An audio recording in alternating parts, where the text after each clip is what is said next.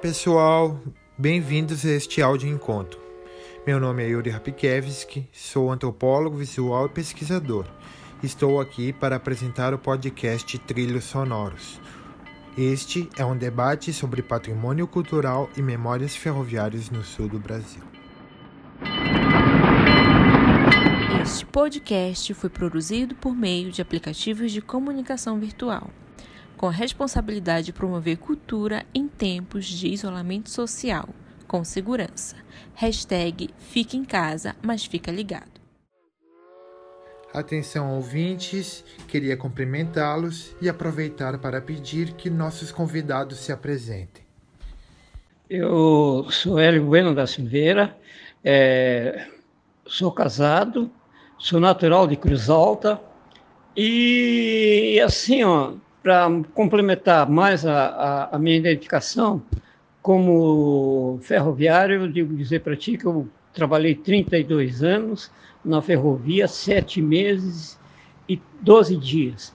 Então, isso é o que eu posso falar de, de, de minha apresentação sobre a minha pessoa. Olá, eu sou a Paula Malman, sou de Porto Alegre, sou cientista social com mestrado em antropologia e tenho especialização em produção cultural trabalho nessa área e tenho formação em paralela em teatro, atuo também. Sou integrante do Ponto de Cultura Ferrinho, responsável pela comunicação do ponto e integrante também da comissão da Rede Estadual dos Pontos de Cultura do Rio Grande do Sul. Olá, ouvintes. Moisés Porto, maquinista aposentado de Santa Maria, hoje morando em Cachoeirinha, ainda do Rio Grande do Sul, é, apaixonado por trens. É, nasci numa família ferroviária também. Viajei nos trens de Maria Fumaça quando criança, depois eu tive que ser maquinista. Também fui da escola ferroviária em Santa Maria. Bons tempos aqueles. Olá aos ouvintes, meu nome é Guilherme Gomes, sou doutorando em antropologia social pela Universidade Federal do Rio Grande do Sul. É um prazer estar discutindo os temas da memória e do patrimônio, assuntos que me interessam muito, principalmente pela minha pesquisa de mestrado, é, realizada sobre a memória coletiva do trabalho ferroviário na cidade de Pelotas, uma cidade média no sul do Rio Grande do Sul. Essa foi uma pesquisa também que compreende diferentes cidades da região então, creio que é um tema muito importante para ser discutido. Hoje, nosso tema de interesse é o patrimônio cultural e as memórias ferroviárias no sul do Brasil, apresentando iniciativas e pesquisas de preservação e valorização do patrimônio ferroviário em quatro cidades do Rio Grande do Sul: São Leopoldo, Porto Alegre, Santa Maria e Pelotas. Assim, abordaremos as memórias de trabalho dos ferroviários aposentados e suas famílias, contemplando suas visões sobre o cenário de preservação e abandono observado em relação aos espaços da antiga ferrovia. A ferrovia no Brasil, então, né, foi idealizada pelo Barão de Mauá, Irineu Evangelista de Souza, e recebeu a concessão em 1852 da primeira ferrovia que foi inaugurado em 30 de abril de 1854. Como tudo foi bem precário e isolado, mas até o final do século XIX essas concessões foram seguindo, né? Tais como em São Paulo, atendendo a cafeicultores, mais tarde a Noroeste no Mato Grosso e aqui no Rio Grande do Sul ligando Porto Alegre a Novo Hamburgo e São Leopoldo. No decorrer da aviação férrea do Rio Grande do Sul, fez crescer cidades em seu redor, atravessando o estado de leste a oeste.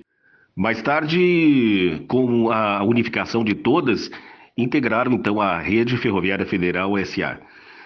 Isso nos anos lá 1957 desmembrando então em sua própria decadência. Hoje ramais foram fechados, trens de passageiros extintos, prédios, estações e patrimônio sucateados e né, eh, abandonados. Hoje, então, só saudades. E do ponto de vista de quem trabalhou, assim, se tu pudesse nos contar rapidamente como é que tu ingressou na ferrovia, se tu tinha uma outra relação dos teus familiares com a ferrovia. E, e eu sei que tu é maquinista, né? Então compartilha um pouco com nós, enfim, algumas lembranças sobre isso. Bah, meu amigo, trabalhar nos trens na ferrovia significava sim uma realização de um sonho. Meu pai foi ferroviário, fui criança nos trens de Maria Fumaça e admirando meu pai. Fui aluno do Centro de Formação Profissional. Este centro profissional, ele era ferroviário, né? Lá nos anos 70. Tive que ser maquinista depois, futuramente. E não foi fácil, porque tivemos concursos, provas, né? Tivemos que, obviamente, passar, estudar muito. O serviço público também eh, era gratificante. Eu era maquinista dos trens de passageiros. A condução do trem, né, era bem diferente, que a condução de um cargueiro exigia-se cuidado nas partidas, nas paradas, além de ser um trem mais curto, a, pre... a frenagem e a aceleração eram bem mais usadas e a velocidade maior ainda. Tinha de ser eh, satisfatório ao cliente, ao passageiro, Havia competição, sim. E quem não queria ser o melhor, né? Já pós-privatização, os cargueiros para. Era mais para alguns plantadores de soja, que a gente dizia assim, mas se trabalhava com esmero, esperando dias melhores. É como aposentadoria, por exemplo. Então, muito bom ouvir o Moisés, um prazer ouvi-lo, Moisés. Muito legal a tua, a tua fala. É, me deixa. É pensando né, várias questões enquanto pesquisador da, da ferrovia. Né?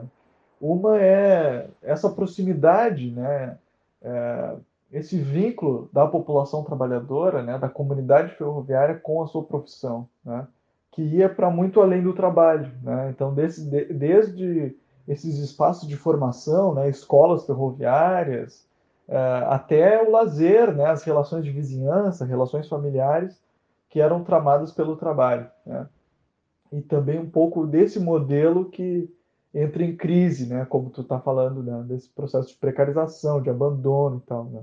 Uh, e nesses tempos de aposentadoria, também são tempos de atividades como essas que a gente está fazendo, né? de preservação dessa memória, né? de é, buscar a manutenção dessa memória coletiva, né? que, portanto, não é só uma memória de trabalho, mas uma memória de uma comunidade de vida também. Né? E como pesquisador, eu encontro diferentes estratégias né, do, de ferroviários é, e ferroviárias e famílias né, para manter a sua memória. Desde a manutenção lá dos acervos pessoais, né, de, um, de um documento da rede ferroviária, de uma fotografia, né, de um envelope de salário, né, até projetos mais organizados, de exposições coletivas, né? É, de parcerias público-privadas, é, de, de, projetos mais amplos, né? de ações na, na internet. Né? É, então, a comunidade ferroviária é muito interessada né? na, na, preservação da sua memória. E onde estão essas pessoas? Né? No Rio Grande do Sul, onde eu é, situei mais a minha pesquisa, elas estão, por exemplo, em antigas vilas operárias, né, em bairros que foram originários da, uh, de, uma, de uma política empresarial. Né, elas estão também profundamente vinculadas com esse patrimônio ferroviário. Né. Muitas uh, vivem, como diz uma, uma expressão de um pesquisador antropólogo chamado Lúcio Lorde, elas estão à beira dos trilhos, né, porque ah, muitas das casas das pessoas ainda vivem em profunda, mesmo nos tempos de aposentadoria, né, como Moisés comenta, que não são mais tempos de trabalho, eh, estão em profunda conexão né, com o modo de vida ferroviário. Né, e, obviamente, também eh, em profundo contato com o estado de abandono. Né. Então, são eh, essas, também essas formas de lembrar dessa crise, né, de, de manter lembrança sobre esse processo de precarização é também uma forma de manter a memória e de dizer o quão importante é essa memória ferroviária, né? uh, dado que uh, uh, toda essa situação se dá de um drama nacional, na verdade, né? de uma política nacional de muitos anos, de longa duração, eh, de investimento a uma modalidade só de transporte, né? que é a modalidade rodoviária, é, tendo um país que tem uma capacidade fantástica, poderia ter tido, né, se bem investido, de multimodalidades, né? ferrovias, rodovias, é, transporte hidroviário e por aí vai. Né? Então o drama dessa população é um pouco esse drama também é, nacional. É assim, para falar sobre a função da ferrovia, eu devo dizer assim o seguinte, que foi assim uma tristeza para os ferroviários e está sendo muito difícil da gente se comunicar com os ferroviários porque ah, o ponto de partida era o trabalho, era a ferrovia, era o desenvolvimento do, do, do, do trabalho. Então agora está muito difícil porque depois da privatização da ferrovia aqui no Rio Grande do Sul, isso foi muito triste que a gente se vê o que está acontecendo aí. O próprio, assim, a união que eu via dentro do sindicato também, está sendo muito difícil da gente comunicar, conversar sobre isso, o que foi a ferrovia. A ferrovia deixou uma lacuna muito grande da família ferroviária, porque ela, ela não tinha a sua característica dela, não tinha para é, ter lucro e sim para beneficiar o funcionário. E vocês podem analisar a nossa situação, que nós temos a Vila do Ferroviário. Eu, por exemplo, já recebi o papel é, com a certidão da, da, da, da propriedade, mas tem colegas aí que ainda não deu. O que é muito triste é a gente ver a demolição que houve, o que deu aí, o patrimônio foi assim ó, lapidado com, a, com essa pandemia que está havendo e a própria, a própria administração do nosso país não deu muita importância a, esse, a essa nossa situação. E só a única coisa que a gente conseguiu foi esse negócio da vila, que foi da regularização fundiária. Bom, o Grêmio Esportivo Ferrinho é um centro cultural localizado no Maitá, na zona norte de Porto Alegre, na Vila dos Ferroviários, que resistiu a esse processo de abandono né, da, da malha ferroviária como um todo e também das agremiações populares fundadas pelos operários no caso, a data da sua fundação é de 1963, então já tem uns bons anos. E é até os anos 90, final dos anos 80, recebia um suporte da rede ferroviária, quando então há esse, esse processo de abandono, de privatização. E o que, que acontece? O ferrinho ele conseguiu resistir bravamente, muito por conta da figura né, do seu guardião do espaço, o senhor Hélio Bueno da Silveira. E nos anos 2000, uh, por conta do movimento dos delegados de cultura da região, se solicita que tenha oficinas teatrais no bairro. E essa atividade começa em 2002, 2003, em 2005, o Nós Aqui Travês chega nesse espaço e abraça né, o, o, processo do, do local de reconhecimento, de revitalização. E começa então esse trabalho de mobilização da juventude, de pessoas interessadas em conhecer a linguagem teatral, em estar frequentando o espaço, né, trazendo vida, trazendo arte, né, trazendo a, a, a, diversidade né, de expressão cultural uh, para retomar, dar um novo fôlego para o espaço. Em seguida, a Lei Cultura Viva ela é uh, oficializada, né, decretada, e, e, começa a sua prática né, de pontos de cultura, que são o reconhecimento de organizações da sociedade civil de base comunitária que já exercem atividades. Então, imediatamente que a gente conheceu essa lei, né, desse programa, Cultura Viva, que foi, é, que tornou-se lei, a gente, parceiros né, do local ali que a gente frequentava, a gente imediatamente começou a estudar a possibilidade do ferrinho ser reconhecido e certificado como um ponto de cultura, né, reconhecendo a importância de que essa luta pela resistência né, no espaço, enfim, tanto o espaço físico do lugar né, e a necessidade de manutenção, quanto a questão do, espaço simbólico da relação com a comunidade, com a própria cidade. Que veio, assim, ó, dar um alicerce de, de, de, de, informação e de coisa, foi o teatro, através do Ainós, que pôde mais ou menos dar uma, uma alavanca na situação. A situação do Ferrinho era outra, o espaço era outro, e aí a gente pôde mais ou menos. Aí, depois da sequência disso, a gente pôde fazer algum conhecimento através do Museu do Trem, que deu um outro, um outro suporte para nós poder chegar ao que a gente está fazendo aqui. Pode ver o projeto que trouxe para cá, e agora com mais essa parceria que a gente conseguiu fazer o ponto de cultura, então isso aí veio dar um, um outra, uma outra visão. E com esse negócio de haver esse, essa aproximação de discussão que a gente está fazendo, e com, com mais a, a possibilidade também que a sua pessoa também nos ajudou muito com as entrevistas e levar os assuntos da ferrovia ao conhecimento, principalmente do pessoal da faculdade. Então, isso veio dar uma outra visão, isso aí temos, nós temos uma outra ação para fazer, nós temos conhecimento da agora como deve ser. E nesse trabalho todo que eu estou te relatando, a gente pôde fazer o tombamento desse prédio. Então, isso deu um, um, um outro alicerce, uma outra visão para a gente poder chegar a um determinado comum e falar e tudo. Então, é, esse projeto Ponto de Cultura Grêmio Esportivo Ferrinho, ele, ele nada mais é do que uma, um reconhecimento né, da participação, da presença da luta, né, tanto do seu Hélio ali, que é o guardião do espaço, quanto o reconhecimento desse local como um centro de memória para a cidade. Um centro de memória que está na periferia, um centro de memória que né, persiste por estar ali, uh, trazendo então todo esse contexto histórico, né? E da presença dos moradores da vila, mas também aberto para que diferentes agentes culturais possam uh, estar circulando no lugar e estar produzindo arte, cultura.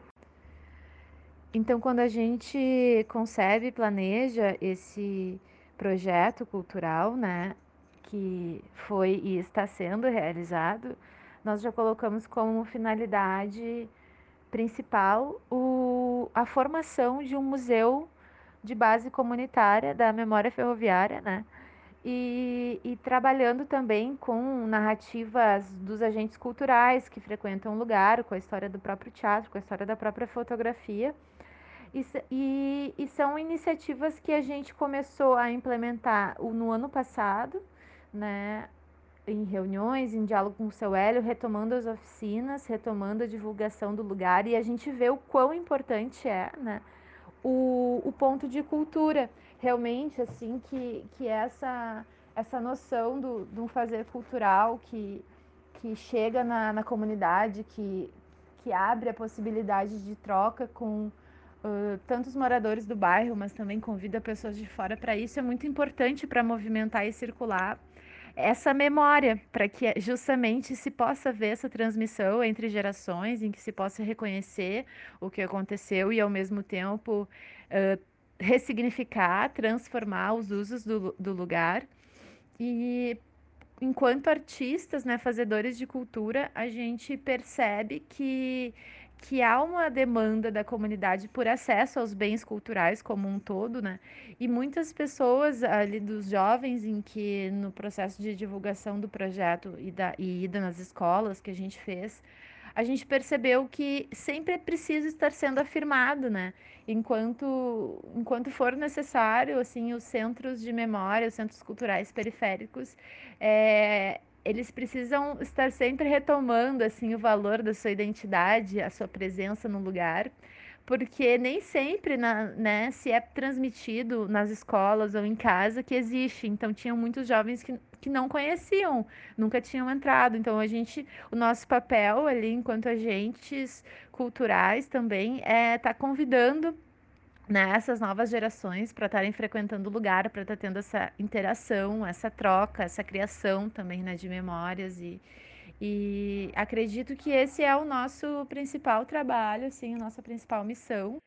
Muito bem, então fechando esse primeiro bloco do nosso podcast Trilhos Sonoros, eu queria fazer alguns comentários sobre a fala dos nossos convidados, agradecê-los mais uma vez e dizer que é muito potente, né, ouvir essas falas por se pensar justamente nas várias facetas, né, imagens da ferrovia no Brasil e sobretudo no Rio Grande do Sul, né? Uh, Moisés, ao mobilizar um pouco sua trajetória, né? E essa, esse histórico mesmo dos trens no Brasil, enquanto alguém que trabalhou nesse sistema ferroviário e compartilhar com nós essas suas experiências é algo muito rico e é da onde a gente parte, né, para se pensar nas outras iniciativas de patrimonialização dessa memória ferroviária. É verdade, é verdade, muito rico mesmo. E eu gostaria de ainda relembrando alguma coisa da rede ferroviária com relação às greves, a classe era bem unida. Lutamos por bons direitos aos ferroviários que temos até como a insalubridade, a periculosidade, horas extras, descanso de 10 horas, enfim, coisas que não tínhamos naquela época, né? Nosso sindicato, o Sindifergs, sempre foi atuante. Claro que, como tudo em política, às vezes alguns conchavos, e isso faz parte, né? Hoje mesmo, com o sistema contra, ainda é um sindicato forte e segue correndo a favor dos ferroviários. Para encerrar, eu sou saudosista, e como 99% dos aposentados dos ferroviários, mas posso dizer às novas gerações aí que não esqueçam do trem, de onde ele passou, procurem quem goste trabalhar na ferrovia, estudem sobre o seu passado, é, vamos apoiar aí o Ferrinho, os museus, promovam políticas de preservação. Quem sabe o trem volta. Então, isso tudo que tu trazes, Moisés, né, em contribuição àquilo que também comentaram Guilhermo e, e Paulo é muito forte né? Que eu acho que é justamente isso, essa história de luta que atravessa todo o histórico da ferrovia e dos ferroviários, mas que se mantém no presente, né? Porque se falar da ferrovia é se falar também desse serviço público de qualidade, né? Da sua importância para o desenvolvimento do país, para o transporte, para a economia, né? E nesse sentido, eu queria agora pedir para o Guilhermo, né, enquanto pesquisador, a gente pensar no nível de Rio Grande do Sul, porque a Paola trouxe muita questão de um exemplo de um espaço ferroviário em Porto Alegre, né? Eu queria que tu trouxesse para nós um pouco outras iniciativas que tu tens conhecimento sobre isso, da valorização dessa memória ferroviária no Rio Grande do Sul. Eu venho pesquisando, escrevendo né, em periódicos acadêmicos, apresentando em eventos, né, toda essa, é, esse, essa maneira de divulgar né, que a academia brasileira tem como, como dado, né, eventos e publicações, sobre esse tema desde 2015. Então, portanto, pesquiso esse tema há cinco anos. Né. Uh, sobre algumas iniciativas de memória. Então, é, a tua própria pesquisa, né, Yuri, fala um pouco sobre isso, é, no sentido de que mapeia essa população enquanto desejantes de memória. Que é um pouco o que a Paula disse, né? que ela reconhece um certo interesse, e é, e é, o que a gente diagnostica né, nas nossas pesquisas, que a, a, e o que o Moisés fala, né? Bom, uh, escutem o passado. O passado é importante porque o passado uh, foi constituidor de quem nós somos hoje. Né? E a população ferroviária, né, é, como Moisés disse, são nostálgicos, né? mas também é, são indignados né, com, essa, com esse estado é, de precarização das ferrovias. E essa indignação é, fundamenta uma série de ações. Né? É, desses projetos, que eu conheço, alguns acadêmicos, como o Memorial da Estação Ferro, que nós estabelecemos um museu de rua, né, um banners a partir dessas pesquisas, lá em Pelotas, né, de fotos, de narrativas, de documentos, uh, estabelecemos um, um, museu, um memorial de rua, composto por banners que circulassem, né, um vídeo etnográfico também, entrevistas, ensaios fotográficos, né, uma série de projetos uh, de memória vinculados à academia. Mas uh, os ferroviários também têm, a comunidade ferroviária também tem seus projetos. Né?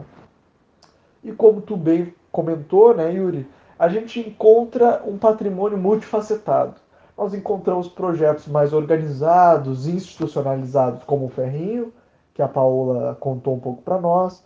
Nós encontramos, encontramos estações abandonadas, que também são patrimônio, porque a ruína também nos informa. Né? A crise, o abandono também tem algo a dizer. Né? Ou temos estações ocupadas por ferroviários, né? que, uh, como os, esses patrimônios foram abandonados, né? tem pessoas que moram nas estações hoje, também é um outro uso do patrimônio. Né? é, um uso cotidiano, ordinário desse patrimônio, mas que também diz sobre o que, que é o cenário ferroviário hoje. Né? E tem é, algo que eu já comentei, que são esses acervos, essas memórias, né? essas narrativas, né? É, e que são não coisas, não resquícios de um passado, como disse o Moisés. Né? Elas são hoje, elas informam hoje. Né? Então, é, pessoas que, que contam a sua história, que mantêm por muitos anos um acervo de fotos, que falam, contam para os seus filhos, como Moisés está contando para nós, né, uma geração mais jovem, que estamos ouvindo ele, né, é, essa transmissão também é importante. E ela também é patrimônio. Né? Claro que, se a gente for pela, pelos conceitos do patrimônio, é um patrimônio material, né, que a gente não consegue é, espacializar, objetificar né? mas também é a memória. Né? É, então nós temos isso, nós temos diferentes iniciativas né, no Rio Grande do Sul, é, multifacetadas. Né? Lá em Pelotas eu é, decidi propor algumas coisas, né? É, fizemos encontros dos ferroviários com gerações mais jovens, fomos em escolas, fomos em programas de rádio, é, fizemos exposições coletivas com os acervos desses ferroviários, né? Tu, Yuri, também fez coisas assim, como está na tua dissertação de mestrado. Tu fala um pouco sobre isso, sobre esses projetos. Né? Ah, temos aqui em Porto Alegre o, o projeto do Totem, o, o Museu do Trem, que tu vai comentar um pouco mais adiante. Então, são diferentes os patrimônios, né? e diferentes escalas né? É, de institucionalização. Mas a memória, até as ações na internet, por exemplo, né? mas a memória vibra, a memória ferroviária vibra nesses resquícios também. Né? E como antropólogo, eu estou atento a isso, estou né? atento a essas margens. Né? Muito bom, muito bom, Guilherme. Eu acho que a tua fala sintetiza algumas coisas, né, que foram tratadas por nós durante esse podcast. E eu acho que uma que é muito interessante é justamente isso, né? Que a memória e o patrimônio, ele não está atrelado simplesmente à questão das coisas, ou dos materiais, ou dessas construções antigas, ou dessas coleções, né? Mas ela está atrelada justamente à narrativa dessas pessoas que vivenciaram esse período, né?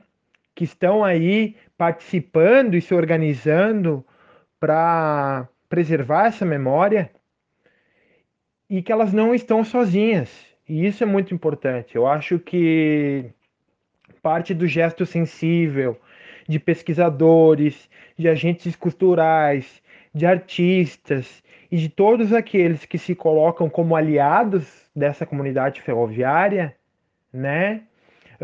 Uma responsabilidade conjunta em assegurar esse espaço para essa memória, né? e, e também ressignificá-la a partir das práticas presentes. Porque é isso, né? A título de Rio Grande do Sul, uh, também é importante mencionar a, a presença do Museu do Trem enquanto instituição de memória, fundada em 1976, que já tem um histórico, né? E mais formalizado em, em se trabalhar com essa memória, sendo também um espaço sempre invocado pelos ferroviários como importante, porque naquele espaço, inclusive, eu tive a oportunidade de trabalhar entre 2012 e 2014 como mediador cultural. Fui estagiário lá no período da minha graduação e foi muito rico, né? Eh, tanto para conhecer um pouco sobre esses objetos, né? essas fotografias, estes documentos que nos contam essa história, mas também ver que o espaço era frequentado pelos ferroviários e não só frequentado, né, reivindicado como um, um espaço habitado, frequentado. Aí já na minha dissertação, uh, no período da dissertação, entre 2016 e 2017, já não trabalhava mais no museu, mas ainda pesquisava temática. Eu fui convidado pela antiga diretora, Lucélia Toro de Souza, a conduzir um projeto cultural, também produzido pelo Fundo de Apoio à Cultura do Rio Grande do Sul, Secretaria de Cultura, chamado A Tecnologia Resgatando a Memória Ferroviária no Rio Grande do Sul, que até foi a ocasião em que eu conheci o Moisés. Até Moisés, se tu pudesse resgatar um pouquinho de como é que foi esse projeto e a tua participação nele, seria bacana assim para nós já irmos encaminhando para o final da nossa conversa. E ainda se nesse percurso, nessa sua trajetória de vida, nesse momento de aposentadoria, também participou de alguma outra iniciativa de memória ferroviária? Ou é propositor de algum projeto? Como é que, como é que tu atua nesse sentido de divulgar a memória ferroviária no Rio Grande do Sul. É verdade, a gente se conheceu naquela época ali e foi muito gratificante participar daquele projeto, eh, mas, mas também juntamente com o seu Hélio e o Ricardo Reichak, que era fazer parte da estação, Aquilo ali foi muito bom. A gente está fazendo parte do museu agora, né? A gente é peça do museu, né? A gente sempre brinca com isso aí, né? Somos parte do museu. Estamos velhos, mas estamos lá e estamos vivos ainda, né?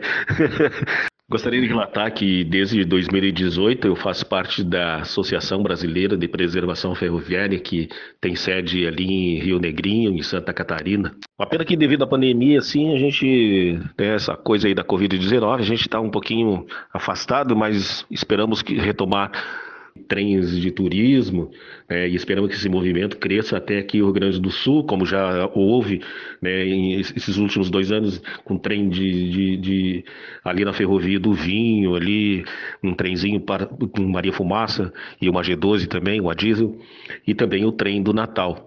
E aí eu tenho usado as redes sociais, é, a minha rádio web e também o, o Face, alguma coisa assim, para falar né, sobre a ferrovia e hum, também sobre o, a, a, BPF, né, que é a Associação Brasileira de Privatização Ferroviária. Mas, como bom saudosista, né, eu gostaria de visualizar assim, um futuro próximo, um retorno dos trens, mas infelizmente está muito difícil isso. Né? Uma pena que nossos mandatários não têm ferrovias como meta de alavancar esse nosso continental Brasil. Lembro de um passageiro que andou 10 quilômetros a cavalo para pegar o trem lá no Ibirocai, interior do Alegrete, e hoje, sem trens. Lembro da dona Olga, uma passageira que eu parava o trem na frente da casa dela, lá no Chainé Flores, ou ela teria que caminhar 7 quilômetros para ir até a estação. Inclusive, trens cargueiros de carona a pessoas e em épocas de enchentes, pequenas vilas também ali, que de turmas de ferroviários que desapareceram. Vilas essas tais como o, o desapareceram do mapa, né? Como o Umbu lá no Caciqui, Plano Alto, em Uruguaiana. Acho que com isso vamos na, na, minha parte aqui, né? Deixar um abraço aí com pro Yuri, pra Paola, pro Guerreiro quem sabe aí a gente, depois de passar essas coisas todas ruins aí, a gente marca um café, uma visita lá no Ferrinho. Um abraço. Então, agradeço, Moisés, a tua última fala aqui no nosso podcast. Acho que sim, devemos reunirmos todos no Ferrinho quando passar todo esse contexto de pandemia do Covid-19 e agora já aproveito, peço para a representante do espaço, inclusive Paola, fazer sua última participação, trazer sua conclusão sobre essa, essa conversa de hoje. E em seguida, Guilherme já também pode fazer suas últimas considerações. Foi muito bacana estar conversando com vocês, trocando essa ideia aqui no espaço do podcast sobre patrimônio ferroviário. Espero ter contribuído com essa discussão, trazendo um pouco da minha experiência como agente cultural do ponto de cultura ferrinho. E deixo também o convite para que quem estiver nos ouvindo, que acompanhe as nossas atividades ali pelo Instagram, pelo canal do YouTube do Ponto. E também na esperança né, de que quando for possível é, voltar a, a arte da presença e dos encontros, uh, que possamos estar frequentando lá o espaço e realizando atividades, articulações, debates ao vivo também presencialmente. Fica aqui então meu agradecimento, meu abraço a todos e seguimos aí nessa luta. Isso é que eu posso dizer do Grêmio Esportivo Ferrinho e agradecer aquelas pessoas que que têm da faculdade, que têm nos ajudado de uma maneira ou outra naquilo que pode. Gostei dessa da frase do Moisés, né, dele dizer é, que é peça do museu e estar vivo. Eu acho que essa ideia é muito potente e ela sintetiza um pouco do que a gente discutiu aqui, né? Essa relação de proximidade entre a memória e o patrimônio, a importância da memória, né? E a memória não estar relegada unicamente ao passado, ela poder fundamentar projetos, né? Como esse que estamos realizando aqui. É, é essa memória, é essa vontade de ter memória e de, e de participar ativamente da memória, como peça de um museu estando vivo, que é o que fundamenta efetivamente o patrimônio. Né? Então, aquelas perguntas patrimônio para quem se respondem um pouco para isso. Né? Se a nossa possibilidade das peças do museu estarem vivas nos múltiplos sentidos da palavra, né? estarem ativas, estarem engajadas, estarem é, fomentarem outros projetos, mobilizarem outras gerações. Né? Então, acho que o, o, patrimônio ferroviário tem muitas dessas possibilidades, tem muitas possibilidades aí, residem aí. E o nosso esforço enquanto pesquisadores, enquanto militantes, enquanto aliados dessas propostas, é de fazer tornar cada vez mais vivas essas memórias. Então é isso, encerro assim, fazendo esse diálogo com Moisés e agradeço Yuri, agradeço Paola, Moisés, por essa participação, por essa possibilidade de discutir esse tema. De verdade, foi um encontro muito bonito, muito potente. A gente trouxe muito conteúdo, muita história, muita cultura, né, para esse nosso encontro de hoje. E, e não coincidentemente, eu queria encerrar esse nosso episódio apresentando o projeto Trilhos Sonoros, que também é um projeto de educação musical lá de Canoas. Aí eu trago agora o Augusto para falar um pouquinho desse projeto encerrarmos com a música interpretada pelo grupo Querência Amada, do Teixeirinha. Olá, eu sou Augusto Souto, coordenador do projeto Trilhos Sonoros. O projeto Trilhos Sonoros é um projeto é, de educação musical sociocomunitário desenvolvido na cidade de Canoas. É, nós iniciamos nossas atividades no ano de 2011 e desde lá nós trabalhamos com ensino de instrumentos musicais para crianças e adolescentes em permanente situação de vulnerabilidade social que residem nas periferias aqui de Canoas. Nós é, ensinamos, além do violino, ensinamos também a flauta doce, instrumentos como trompete, trombone, teclado, bateria, guitarra e outros instrumentos. É, nós estamos apresentando a obra Querência Amada, é uma produção do projeto Trilhos Sonoros nesse tempo de isolamento social e nós queremos compartilhar com vocês.